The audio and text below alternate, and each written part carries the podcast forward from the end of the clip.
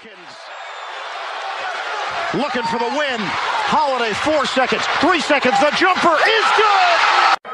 The New Orleans Pelicans select Zion Williamson from Duke University.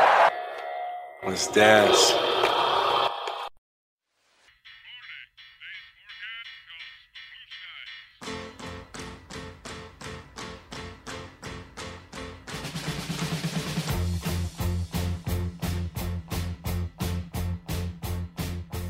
Olá, olá, nação pelicana! Estamos aqui para mais um Let's Dance Podcast.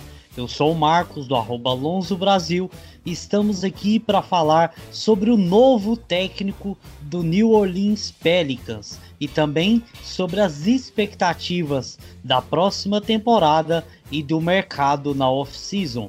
Estamos aqui com o Ivan do Nopels Brasil. Fala aí, Ivan. E aí, Marcos, e aí, galera? É, muito tempo sem gravar aqui, agora a gente já volta. Novidade chegando, treinador novo, todo mundo animado. Vamos torcer para dar certo aí. Bom, conosco aqui também o Gilson Makimoto, que é o nosso especialista, o nosso verdadeiro insider pelicano, que nos traz aqui as informações precisas do dia a dia do, do New Orleans Pelicans. Fala aí, Gilson, como é que você tá? Quais as expectativas? E também já aproveita e manda o nosso merchan do nosso parceiro. Olá, pessoal, que bom voltar depois desse, desse período aí de, de férias forçadas, né? Não era bem o que a gente queria. Acho que só quem tá feliz aqui é o Marcos, né? Mas tudo bem.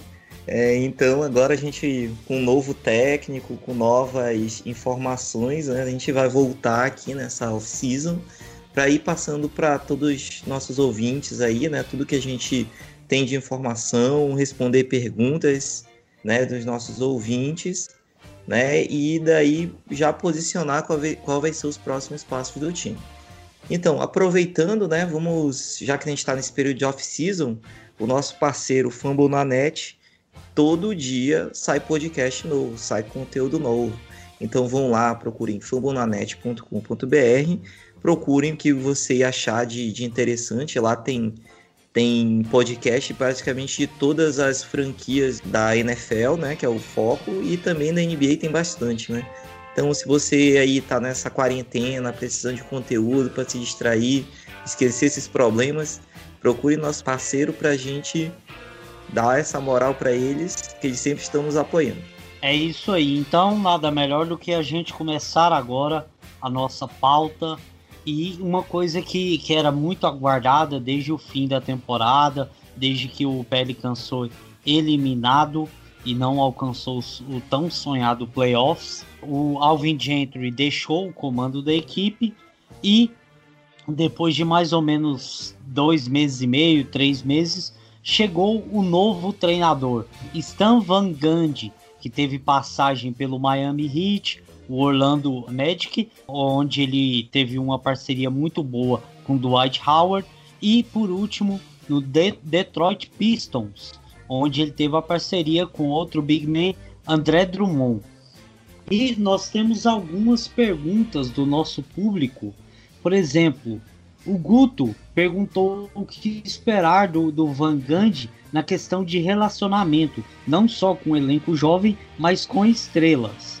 E também tivemos a pergunta do Pelicans Squad, perguntando o que esperar do estilo de jogo de Stan Van Gundy. Então, questão que fica aqui é sobre o estilo de jogo. Afinal de contas, Ivan, o que você é, conhece do Van Gundy, como ele costuma montar seus times, tanto ofensivamente quanto defensivamente? O Van Gundy é, é assim, né? É, não é uma cara nova na NBA, né? Quem acompanha a NBA já há um bom tempo já sabe que ele teve bons trabalhos, né? Levou, como você falou aí, uma parceria muito boa com o Dwight Howard, né? Levando o Orlando Magic às finais. Mas sobre o estilo dele, dele em si, eu acabo que não acabei assistindo tanto Van Gundy, acho que talvez você e o Gilson pode até acabar falando melhor que eu, mas por cima, assim, o que eu pesquisei, o que eu sei do estilo do Van Gundy, o que a gente pode esperar? É, é um treinador que o, uma coisa que faltou muito no Pelicans, a gente sempre sabe que defensivamente a gente tinha. A gente tem jogadores que podem ser muito bons na defesa, muito bons mesmo, mas é, o estilo de jogo, talvez implantado pelo Gentry, não é, facilitava né, o, o, bom desempenho do, do time defensivamente. E o Van Gundy ele tem um estilo diferente, né? É um estilo que aborda muito bem o lado defensivo da bola, né? Foca nos rebotes, foca na marcação na transição. E isso pode ajudar muito, né, o Pelicans aí, porque a gente já sabe do nosso poderio ofensivo, né? E assim, indo mais ali pro lado do ataque, também na formação do time, o Van Gundy ele costuma, é algo que o Pelicans já tem na realidade, né? É uma mescla de, de jogadores é, jovens com veteranos, né? O Pelicans tem um, muitos jovens, ele costuma desenvolver bem esses jogadores. Dentre os veteranos a gente vai ter o J.J. Redick, o Drew Holiday, né? E provavelmente mais alguém que deve vir na free agency, algo assim, para dar uma incrementada aí no time e fazer uma boa mescla, né? E ele gosta, né, de um ataque com. Acho que depois você, você pode até trazer umas coisas um pouquinho mais específicas, mas de um ataque com vários chutadores, gosta de forçar mesmo a bola de três ali. Não forçar, mas é, ele faz o, o estilo de jogo dele é num estilo que, pelo menos foi no, no Magic, foi no Pistons, né? Quando ele tinha dois Big Mans, e eu acho que vai ser parecido aqui com o Zion. Dá um pouco mais a bola, né, pro, pro Zion Williamson, né? Trabalhar esse ball handling do Zion que precisa melhorar. E aí, quando o Zion fica com a bola, você sabe que chama dois, três marcadores, né? Quando ele vai para infiltração e tudo mais. E aí vai acabar os passos livres para os chutadores só mandarem bolas de fora. E aí também se, se começar a cair, eles vão respeitar os chutadores. E aí o Zion num contra um ali, você sabe o que ele, que ele é capaz de fazer. Então, assim, é um estilo de jogo que pode encaixar muito com o estilo do, do Pelicans, né? Gilson, e você, o que você acha aí dessa questão do estilo de jogo, principalmente é sobre essa questão defensiva? O Alvin Gentry tinha uma falha muito grande nessa parte do jogo, a defesa do Pelicans era muito ruim. É, você acha que ele pode realmente elevar o nível dessa defesa? E assim, qual o que você enxerga do estilo de jogo do Van Gundy?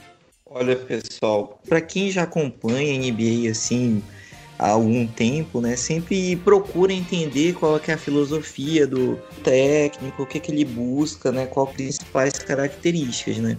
Então, assim, o próprio David Griffin comentou, né, na, na entrevista, apresentou ele, né, que ele tem essa habilidade, né, de ensinar, né, de ensinar, construir relações. Então, isso aí é muito importante para um time jovem, né, que precisa entender o jogo. Oito jogadores abaixo de 25 anos é muita gente, cara. É como o Rafa costuma falar, né? Um time de pirralho.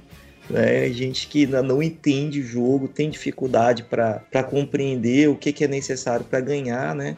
Além disso, né, ele é um cara assim que é um líder respeitado. Eu acredito que em termos de nome, né, desde que a, a franquia se mudou para Nova Orleans, eu acho que ele é um, o cara com mais nome que a gente está conseguindo contratar, né?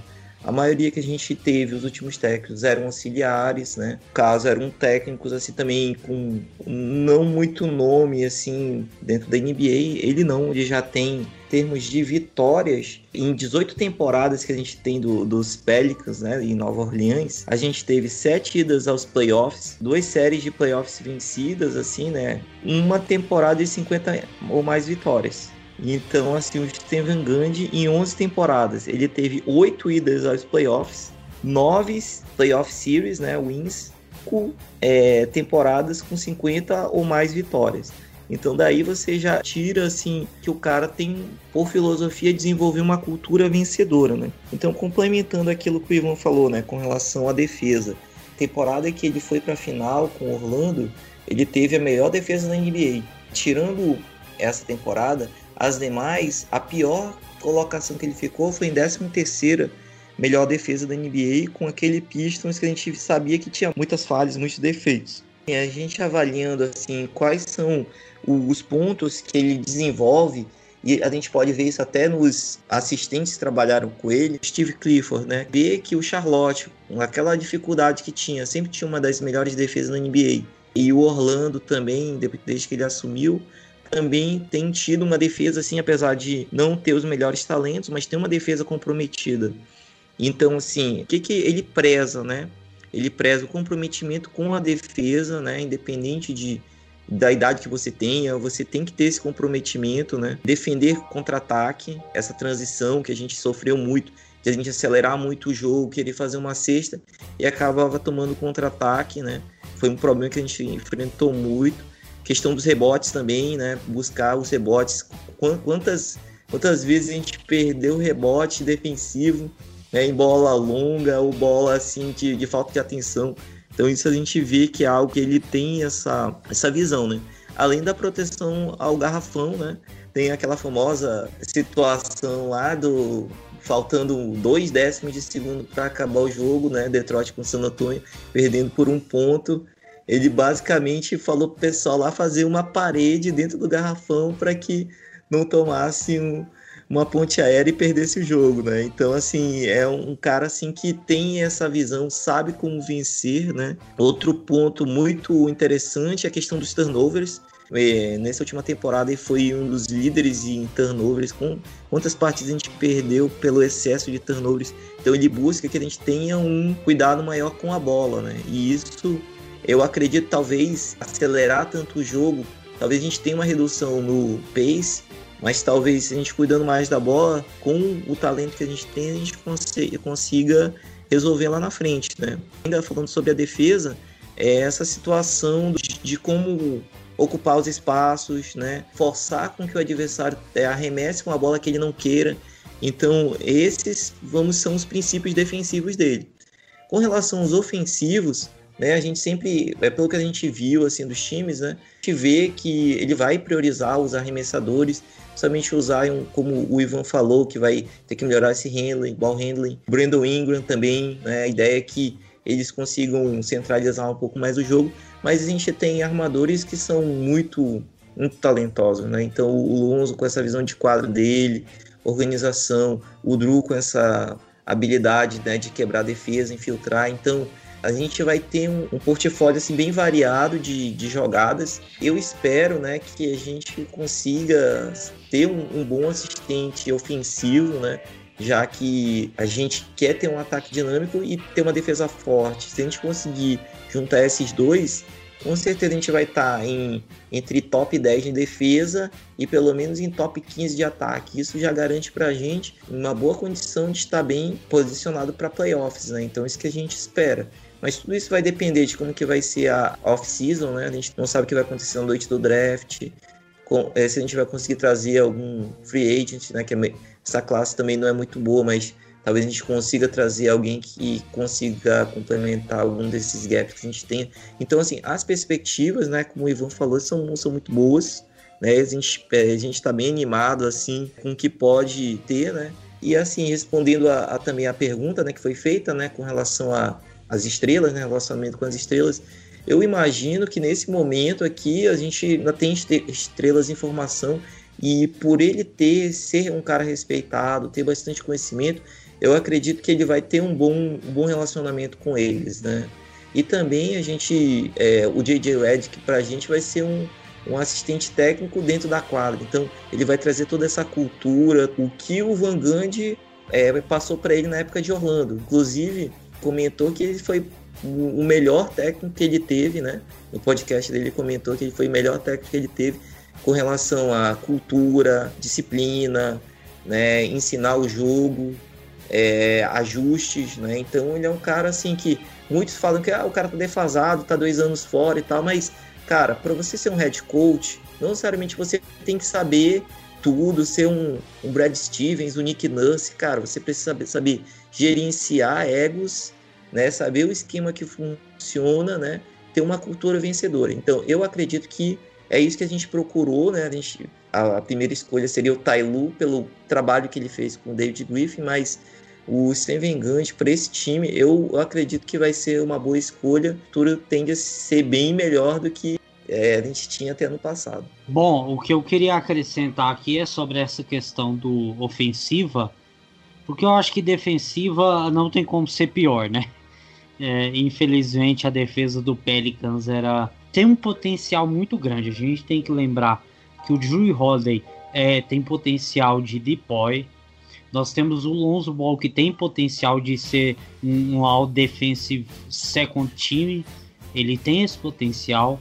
O Brandon Ingram, ele tem aqueles braços gigantes, então ele tem um potencial de defender muito bem, principalmente o perímetro. Ah, nós temos o, o, o Zion, se ele conseguir ficar é, melhor um pouco fisicamente, ele tem potencial de defender muito bem o garrafão, pega muitos rebotes.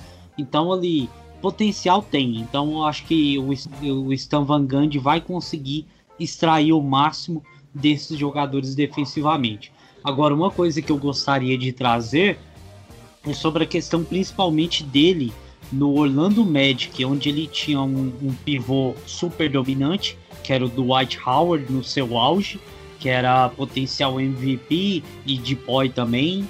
Então, é, ele tinha um ataque que era muito focado a, não só no Dwight Howard, mas também nas bolas de três pontos mesmo numa era em que ainda não se chutava tanto quanto chuta hoje, mas ele já tinha aquilo ali. Então é uma coisa que é importante. O Pelicans na última temporada chutava muito de três pontos e tinha uma, uma assertividade ali numa média, digamos que boa. Alguns jogadores tiveram uh, uma boa evolução chutando de três, o Lonzo Ball e o Brandon Ingram principalmente. Nós temos o J.J. Redick, que é um exímio chutador de três. O Drew Holiday consegue chutar. Então, assim, nós temos opções para isso. Então, acredito que o principal foco de, desse estilo de jogo do Van Gundy vai ser isso.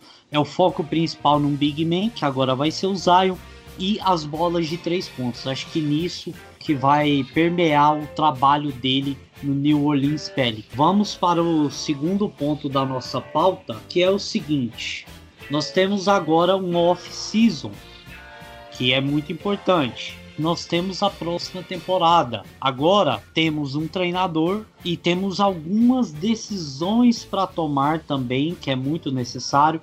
O Gilson falou aí do, do draft, tem a questão da, da free agents e tem que, tem que tomar a decisão sobre o Brandon Ingram, se vai é, dar esse contrato para ele, se vai pagar tudo ou se vai esperar que alguém faça alguma oferta na free agents. Pode assinar a extensão do, do Lonzo e do Hart agora, se, se o Pelicans decidir por bem fazer isso, ou então esperar até o próximo ano tem muitas questões a tomar, mas assim, qual é a expectativa que vocês têm? O que vocês esperam ah, do Pelicans para essa próxima temporada? O que esperar de uma evolução do Lonzo, do Zion, ah, do Nikhil Alexander Walker, a chegada do Didi, se ele vai ser utilizado ou não? Afinal de contas, Ivan, o que você tá. Agora que a gente tem um técnico dá para saber melhor o que esperar é, dessa próxima temporada do Pelicans, não? É, acho que dá pra gente ter uma noção, né, um pouquinho assim, um pouquinho maior. A gente vai ter mesmo uma noção assim depois que provavelmente tiver o elenco totalmente montado. Aí a gente vai pensar, pô, esse jogador vai ter mais espaço, esse jogador vai ter um pouco menos. Mas a realidade é que eu acho que ninguém imagina, a não ser que tenha alguma troca, que o elenco vai mudar muito drasticamente, né? Pode ser que a gente é, pegue um jogador ou outro ali na free agency e tudo mais, ou os jogadores que vierem do draft. Mas eu, eu não acredito que vão ter muitas mudanças. Então, é, dessa realidade que a gente tem agora com o time, né? Eu acho que, assim, pela história né, do, do Van Gundy é, ser muito bom é, desenvolvendo big mans, eu acho que esse é um ponto crucial, né? Que a gente, óbvio, a gente tem todas as nossas esperanças no Zion Williamson. E eu acho que vai ser assim, se ele. É o que a gente espera, né? Que ele trabalhe, os treinadores e tudo mais, para ele estar numa boa forma física, né? Que aí, se ele está numa boa forma física, o resto vai vir com o tempo, porque a gente sabe que ele tem talento, que ele tem todo o resto. Então, eu espero uma temporada de Zion Williamson é, que já foi muito boa a temporada passada, que seja melhor ainda essa temporada, com o Van Gundy é, fazendo ele aperfeiçoar, onde ele ainda não é muito bom, né? O controle de bola e tudo mais que a gente já falou no começo do podcast. E vai ser um, um arsenal bem legal, né? Pro, pro Pelicans conseguir é, nessa questão de chutadores aí.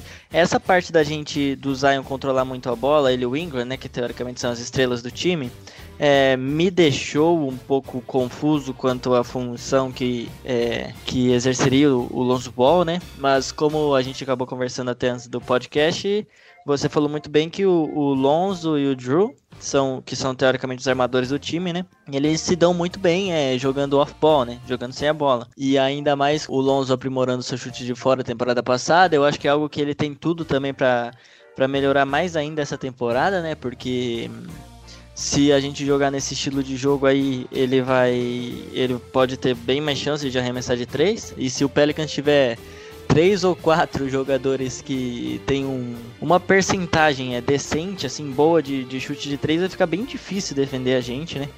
Então, eu acho que vai ser muito, muito bom, pra, porque daí você não vai ter jogador para você pagar o chute. E Nikhil Alexander Walker, espero bastante que tenha uma evolução, mas eu não garanto muito quanto a tempo de quadra que ele vai ter. Porque como falam, o Stan Van Gundy, ele é um, um treinador que ele costuma treinar equipes vencedoras, né? Então falam que é uma questão que o Pelicans não uma chance de vencer agora já, mas é uma boa que deu uma boa evoluída no, no, na quantidade de vitórias do Pelicans e tudo mais, e ser um time vencedor nos próximos anos. Então, eu acho que não vai ter muita brecha para jogador que não, não demonstre muita evolução, sabe? O Nick Alexander Walker, a gente sabe, ele tem os seus, suas ótimas qualidades, mas a gente tem esse ponto atrás com ele, quanto algumas coisas. É, e, e, sobre o Didi, só para fechar, depois vocês podem falar melhor da evolução de cada jogador. Eu não sei, é óbvio que como brasileiro a gente não fica muito feliz com essa situação, mas eu não vejo muito espaço para o Didi no elenco ainda. Eu acho que até ainda mais o Darius Miller vai voltar, né? O que complicaria ainda mais. Oi. Didi ele assinou é, para ele voltar para Austrália. Austrália. Então ele né? não vem esse Exatamente. ano, tá? Isso, isso. Então é, Agora, aí, como o que o Jus falou, é verdade, nós não teremos Didi nessa próxima temporada, o que faz até sentido novamente, né? Porque, como eu tava falando, não, não acho que teria muito espaço pro Didi, infelizmente, ainda não. Opa, pois é, dessa aí eu não tava sabendo, eu tava um pouco distante do informativo do Pelicans. Eu fico triste porque eu queria ver o Didi, né? Mas é, realmente é bom para ele em questão de de que na Austrália ele vai ter minutos para jogar, vai ter protagonismo e é uma chance a mais dele evoluir e chegar mais pronto para a NBA. Mas Gilson, o que você espera agora que tem um treinador e já tem um norte? Ainda tem algumas questões a decidir em questão formação da comissão técnica, a de quem fica, quem vai, mas assim, o que você consegue esperar com, com o que temos hoje dessa próxima temporada.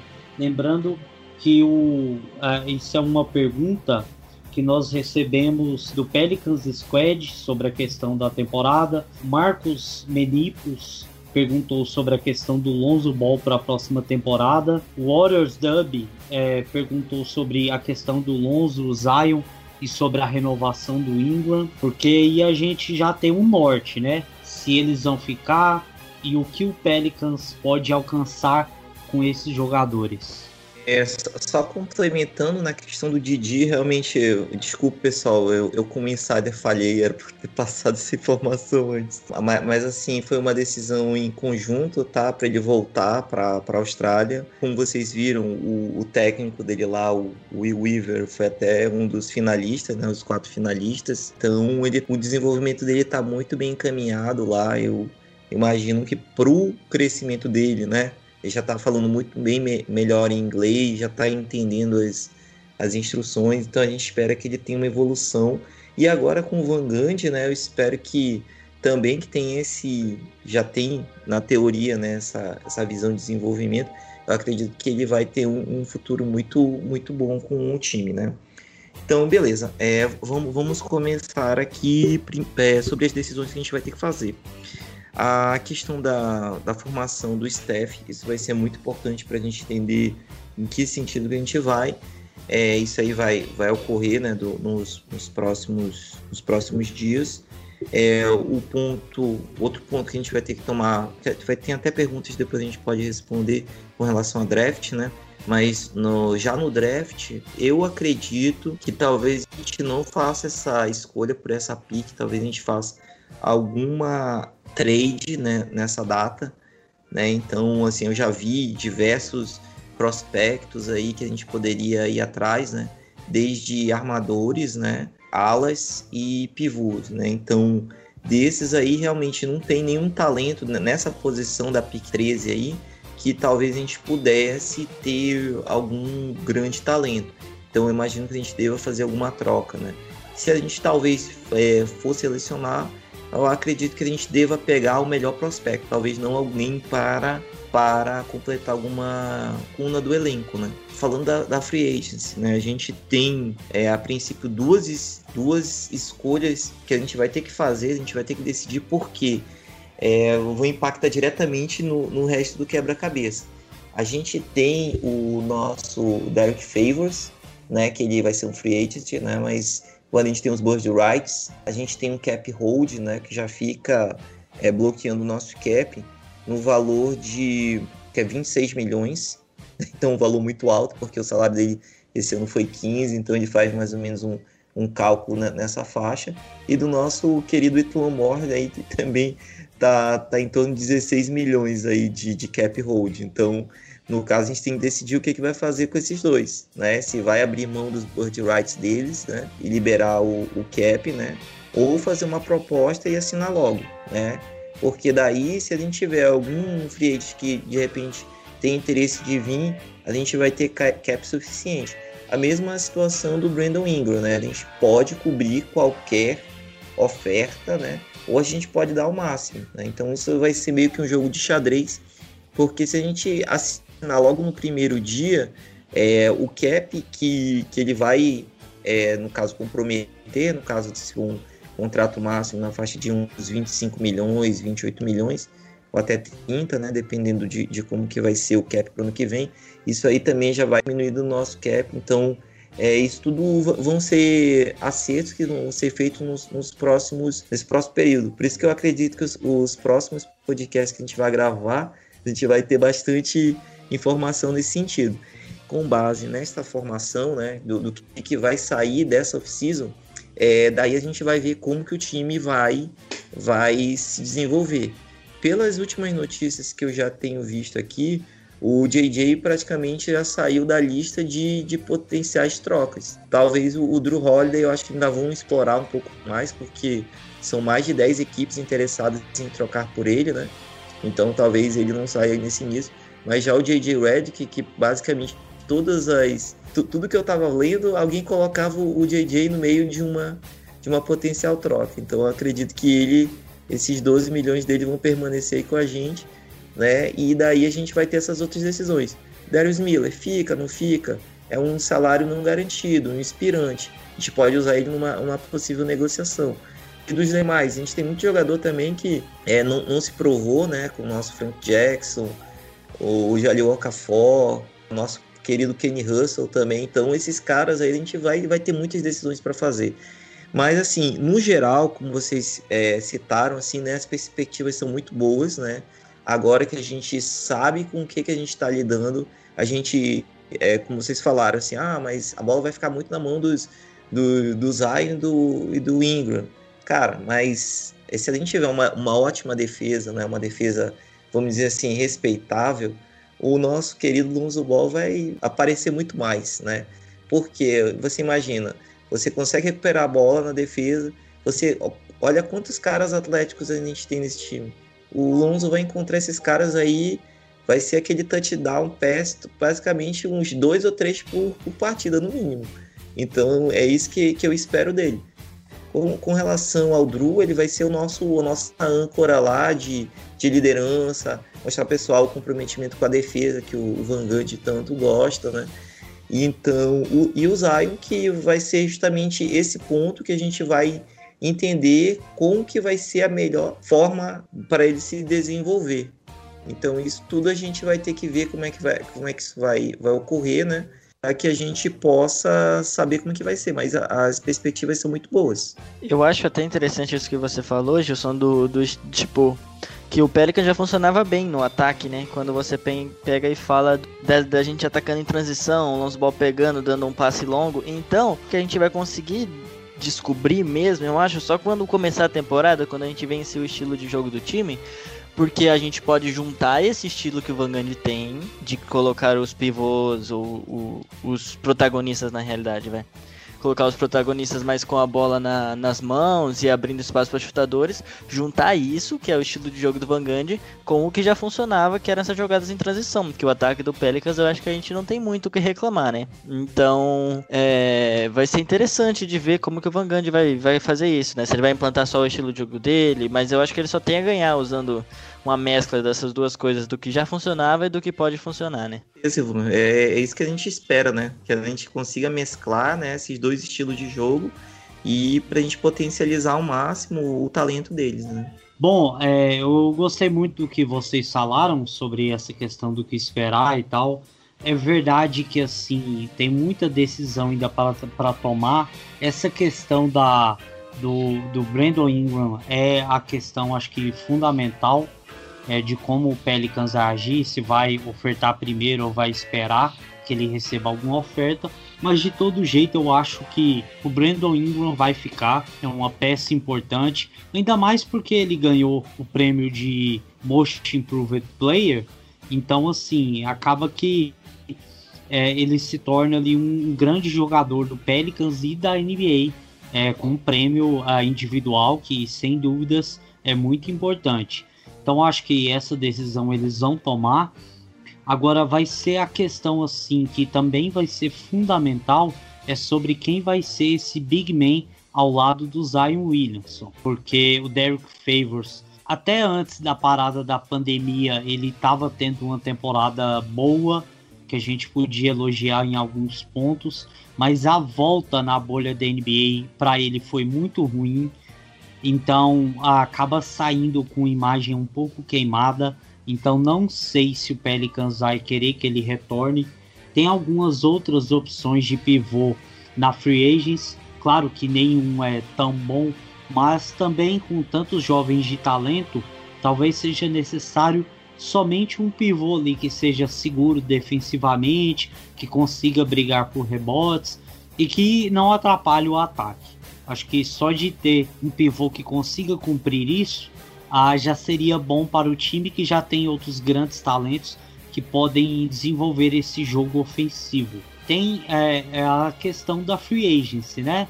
É, quem vai ser esse pivô? Tem muitos nomes, é, não dá para a gente saber. Mas aqui a gente aproveita para entrar na, na terceira questão, que é sobre as opções de troca porque tá havendo alguns rumores. O Gilson já tocou na questão do Joey Holiday, tem muitos times interessados. E uma pergunta do Daniel, ele fez uma pergunta citando algumas opções de trade. Vamos lá. Ele perguntando qual é a mais interessante, Drew Holiday mais a pick 13, ou Reis, ou, ou, uh, ou Reis por Lavert mais Allen. Eu não sei se o Nets vai oferecer o Levert e o Allen para o, o New Orleans Pelicans pelo Drew Holiday, sendo que eles têm Kyrie Irving. Então, tenho essas dúvidas. E ele perguntando sobre a outra opção, Drew Holiday mais pick 13 ou Reis por Miles Turner e Oladipo. Essa troca aqui me parece ainda mais improvável, visto que esses dois salários a do Thunder e do Oladipo são difíceis de bater. Então o Pelicans teria que colocar mais alguém no jogo. Não acho possível. Mas e aí, o que, que, vocês acham desses rumores de troca? Tem sobre o Drew Holiday, acabou sobre o JJ Redick, ainda tem aqueles rumores que eu acho que não tem algum fundo de verdade sobre o Lonzo Ball. Afinal, não faz, que, não faz sentido ele ser trocado agora sendo que ele tem mais um ano de contrato como rookie. Tem outras opções, né, da gente trocar alguns contratos. Ivan, o que, que você acha desses rumores que estão aparecendo aí? O Drew Holiday fica ou vai? O que, que você está achando desses rumores? É, eu já tinha comentado, né, é, há um tempo, e eu acho que eu sigo na minha na minha linha de raciocínio que eu acho difícil que o Drew Holiday seja trocado, né? Uma questão que é óbvia, é um ótimo jogador, até falando das trocas aí eu concordo com você, que eu acho que as duas são bem inviáveis, do Indiana Pacers por conta dos contratos e tudo mais, a do, do Brooklyn Nets tem a questão, né, Eu acho que até o Brooklyn Nets é, gostaria de jogar ali com o Drew Holiday jogando na 2, né? Essa é a realidade. O, o Brooklyn Nets abrindo mão de tanto assim.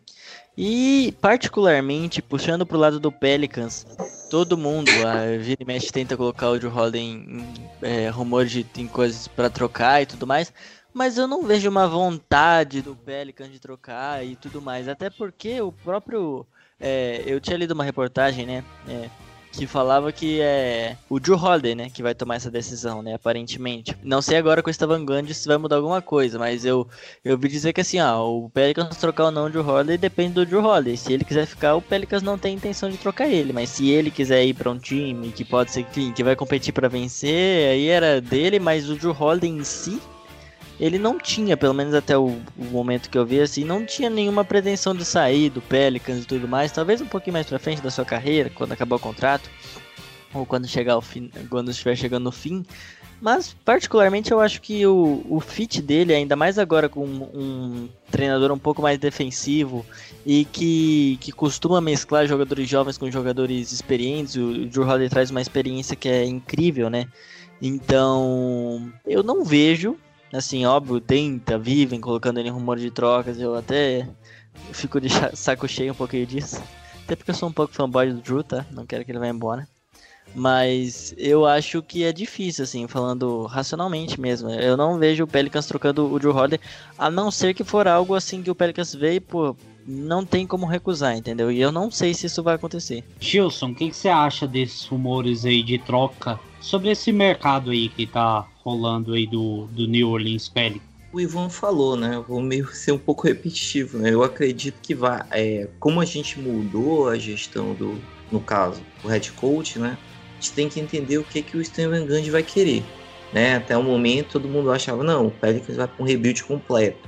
Mas é até um, um, ponto interessante que o David Griffith sempre fala, né? Que ele, ele assim, prefere um caminho do meio, né? Ele faz, prefere fazer um retooling né, do que fazer um rebuild, né? Então, essa ideia de você mesclar jovens talentos com jogadores já com uma certa experiência, então isso aí ele sempre está repetindo, ele sempre está comentando que é o que ele prefere, né? Então, é, nesse momento agora, tudo aquilo que eu já tinha falado aqui, é, eu não vejo uma troca sendo efetivamente feita. Mas tudo aquilo depende do que está sendo oferecido, né? Então a gente não sabe. Essa do, do Nets é uma das que a gente mais escuta, né? É, mas eu fico pensando, tá, para que a gente vai trazer o Jarrett Allen se a gente já tem o Jackson Reis? Né? Então a gente tem o, o, o Jarrett Allen é, do passado, né? Que o cara vai se desenvolver. Então ele tem muito mais potencial do que o Jarrett Allen, né? Ele pode correr mais a quadra, ele pode se desenvolver o arremesso, pode desenvolver o passe. Então eu não vejo assim nesse momento essa peça para a gente estar tá fazendo essa troca. O Carlos Lavert também, ele é um cara que, assim, vamos, a gente manda o Drew para lá e traz ele para cá. Mas, assim, é um cara que, a gente, pelo que a gente já viu, ele demanda muito a bola. Então, a gente vai deixar muito a bola na mão do Carlos Lavert? Eu não sei se é o caso. De repente, ele vindo do banco e tal, mas é uma condição, assim, totalmente diferente, né? Então, fora isso, tem a questão do Denver, né? Que era interessante uma troca desde que o, Michael Porter estivesse disponível. Ele já não está mais disponível no mercado. Então, quem que eles vão mandar? Um Gary Harris? Pô, a gente vai mandar o Drew pegar um Gary Harris, que, vamos dizer assim, é um Josh Hart melhorado, né? Em termos assim, de nome, né? Não, não de números, que os números são muito similares. Mas, assim, é, são, são rumores, a gente vai ter que entender como é que vai ser essa dinâmica. Talvez, se for gerar uma troca pelo Drew, talvez seja na trade deadline, né? Se o projeto não, não deu muito certo, se não foi aquilo que ele estava esperando, talvez ele possa ser trocado mais lá na frente, mas nesse momento eu não vejo. Para essas lacunas, né, que, que precisam ser fechadas, esse protetor de, de garrafão, né, a gente também tem que entender o que, que realmente eles vão querer. Vão querer deixar o Derek Favors, mas qual que é o valor que vão pagar para o Derek Favors, né? Quem tem que saber como que vai ser essa negociação. Fora isso, a gente tem no mercado outros jogadores que podem fazer esse, vamos dizer assim, cumprir, suprir essa lacuna, né? Pela mid-level que a gente vai ter, que vai ser em torno de 8 ou 9 milhões. Né? A gente tem aí no mercado o Iron Baines, mas também o Iron Baines ele está com o bom mercado, né? É um, um cara grande que defende, protege área e, e mata a bola de três. né? Outro nome que eu tava vendo assim, também seria assim, teria mais ou menos isso, que seria o Myers Leonard, também um cara assim que faz as bolas de três, é um corpo lá para defender, mas não sei se é um, um bom protetor de área e a defesa de, de perímetro dele também não. É, é, a gente viu nas finais que foi bem, muito explorada, né? Então, assim, mas a gente tem soluções no mercado mais baratas, né? Então, você tem que saber o que, que, que você vai querer, mas é, nesse momento eu não vejo tendo muitas é, mudanças desde que venha o, a proposta certa. Se vier uma proposta certa, adequada para o que o Steven Gunn está querendo e o David Griffith também, eu acredito que vai rolar alguma troca. Mas nesse momento, eu acho pouco provável. Né? Talvez a gente faça uma troca por essa nossa escolha 13 e essas nossas mais três escolhas que a gente tem de segundo round. Então, tudo isso vai depender de como que vai ser essa dinâmica no draft e, e, e na, na agents. Então, é isso que é, eu tô, tô, um pouco em cima do muro, eu tô em cima do muro mesmo, tá, gente? Porque é, a gente tem que. Não pode ser, chegar e jogar assim, não, esse cara, esse cara. Não, a gente não sabe. A gente precisa ter essa, essa noção dos próximos passos para a gente poder dar uma opinião e daí ver a, se esse encaixe vai servir para o time durante a temporada. Muito bem pensado. Esse é o nosso insider Gilson Ginarovski ele que traz essas notícias aí pra gente. Eu acho que a troca pelo Drew Holiday é possível, mas eu acho que não vai acontecer. Primeiro, principalmente porque o Stan Van Gundy gosta de uma defesa forte.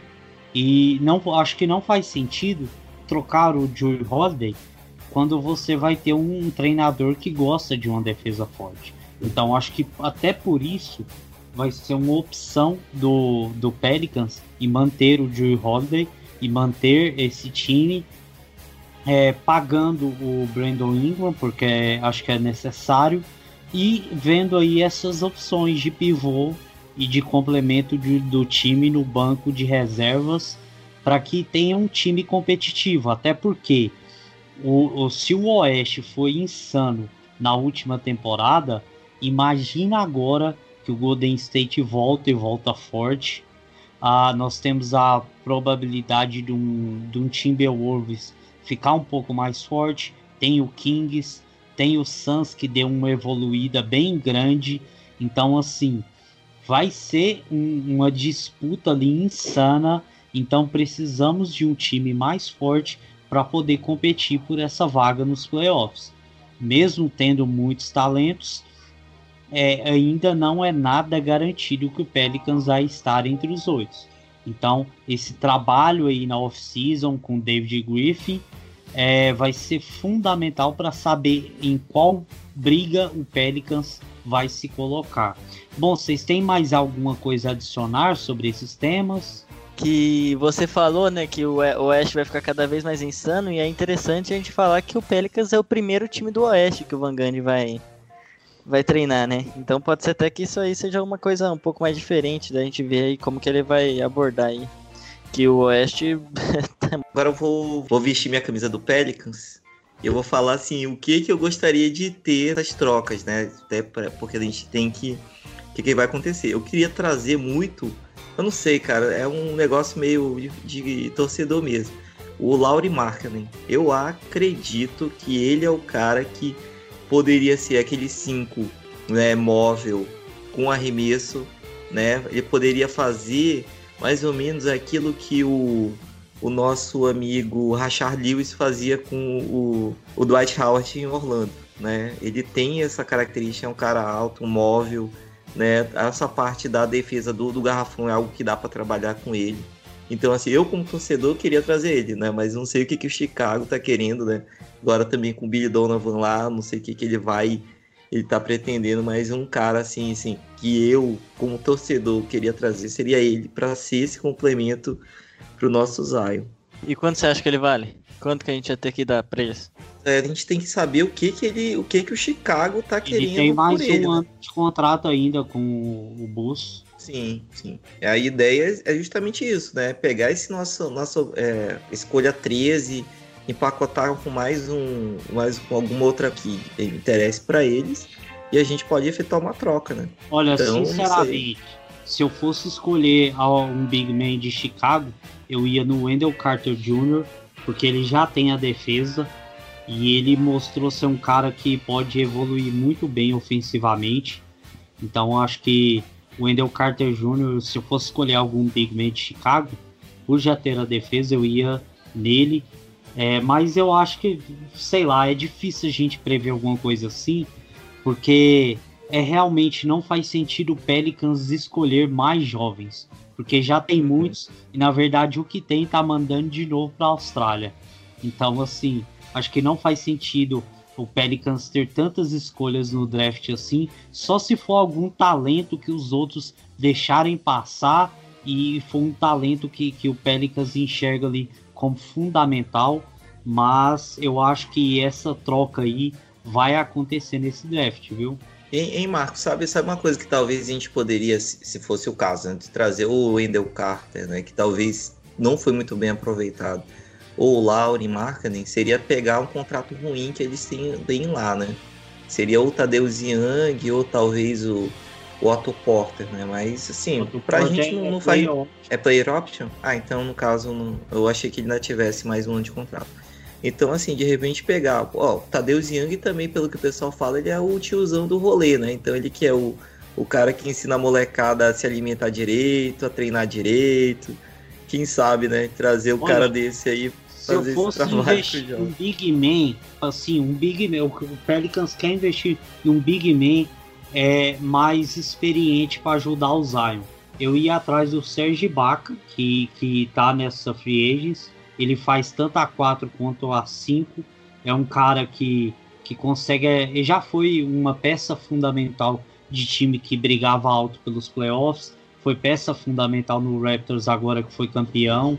Então, assim, é um cara que eu acho que agregaria muito defensivamente e, e não atrapalharia ofensivamente. Então, acho que seria um nome assim que se eu fosse atrás nessa free agents, um cara assim que não vai pagar muito caro, que vai pagar um salário ali, como você falou, da mid-level exception, talvez seja um cara é, como o Serge Ibaka que eles estejam procurando. Sobre o Ibaka, e, depois o Justin pode até falar melhor, mas eu, eu, o Ibaka é o sonho de consumo, né? Do, do, do dos, dos, torcedores do Pelicans nessa free uhum, né? Uhum. É, todo mundo quer Ibaka, mas o que eu acho que complica um pouco no Ibaka é que eu não sei, eu acho que ele tem um mercado ainda para pedir um pouco mais que a mid-level e a quantidade de times que vão estar tá procurando ele. Esse é o meu problema. Eu acho que o Serge Parker pode ser que agora ele queira ou ficar mesmo no Raptors ou escolher algum time que tenha maior vontade de competir agora. Mas a gente achava isso do JJ Redick também, né? Vai saber.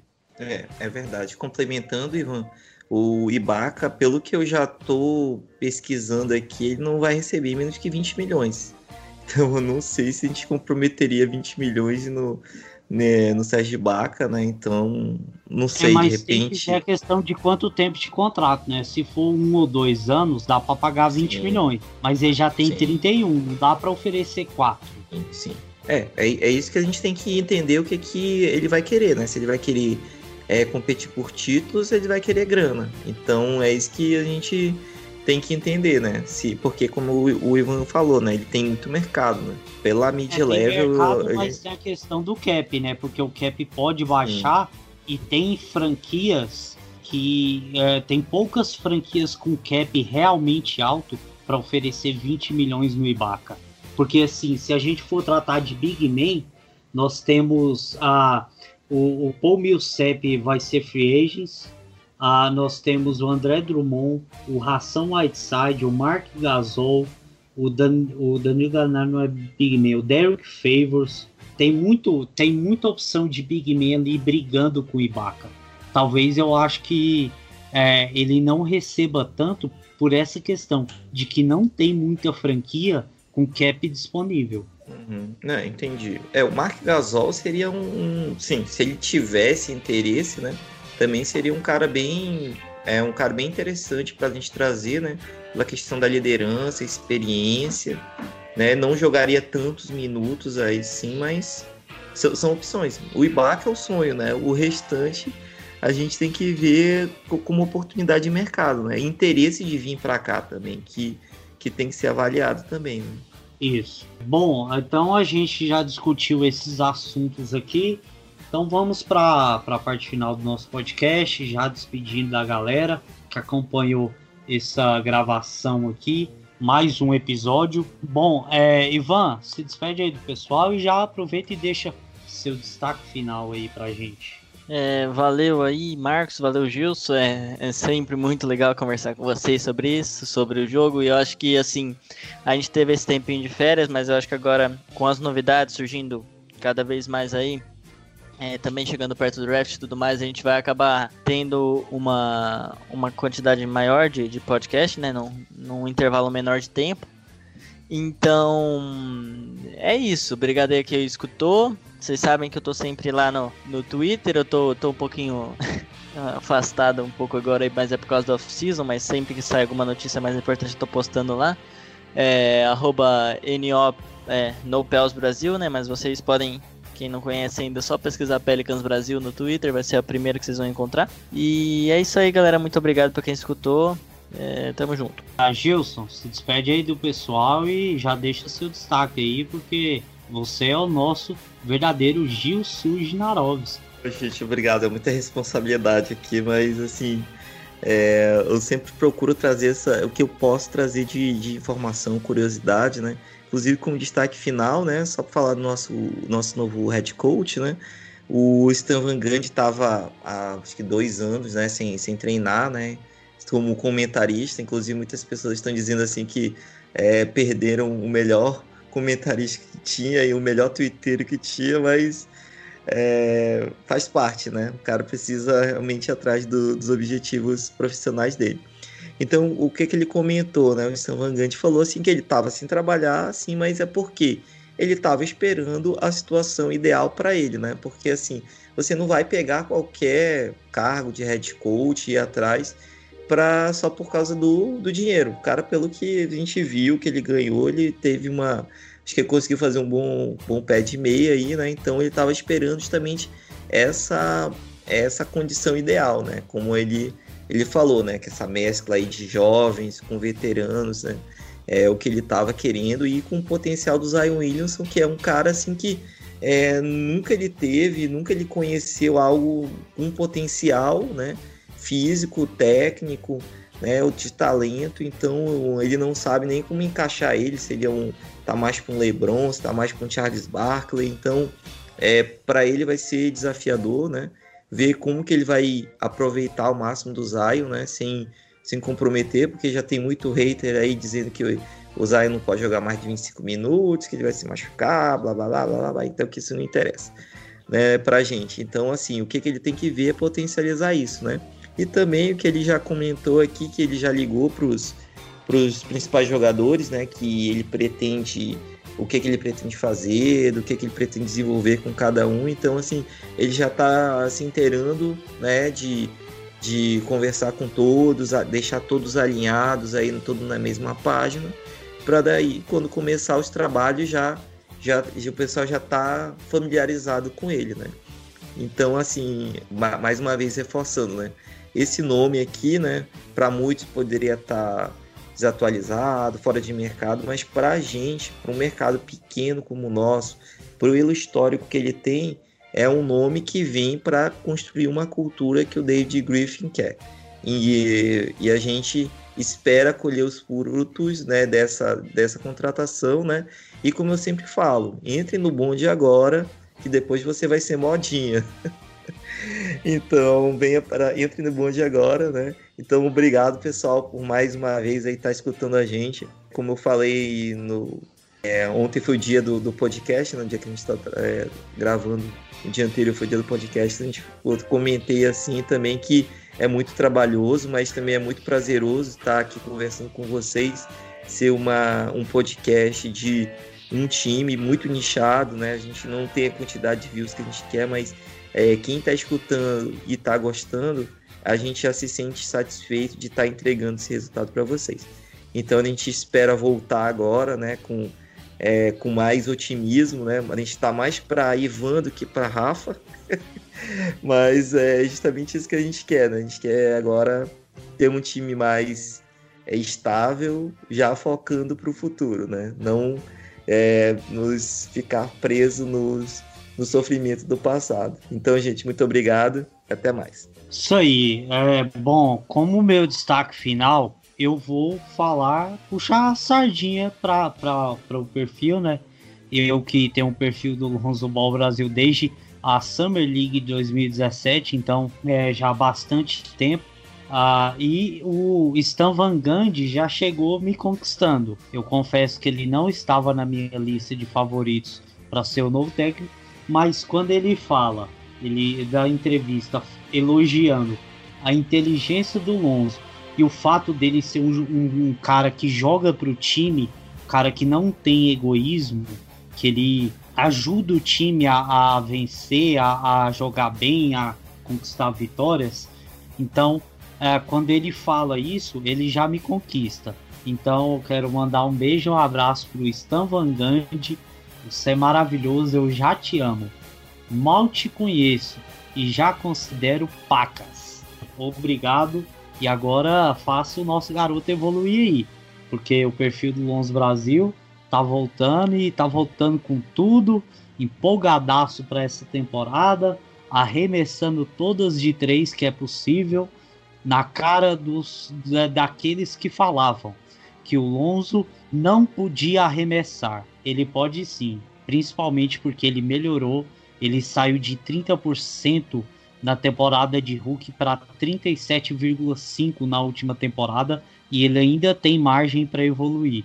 Então espero que com Stan Van Gundy e Fred Vinson ele possa ter essa evolução e conseguir melhorar ainda mais. Esse é o meu destaque final.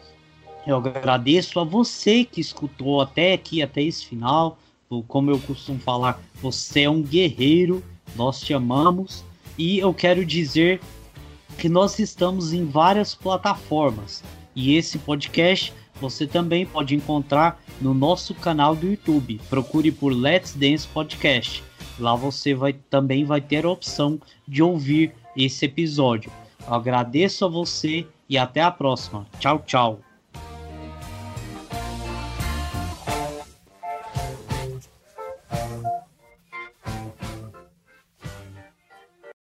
Podcast faz parte do site Fambonanet. Acesse fambonanet.com.br.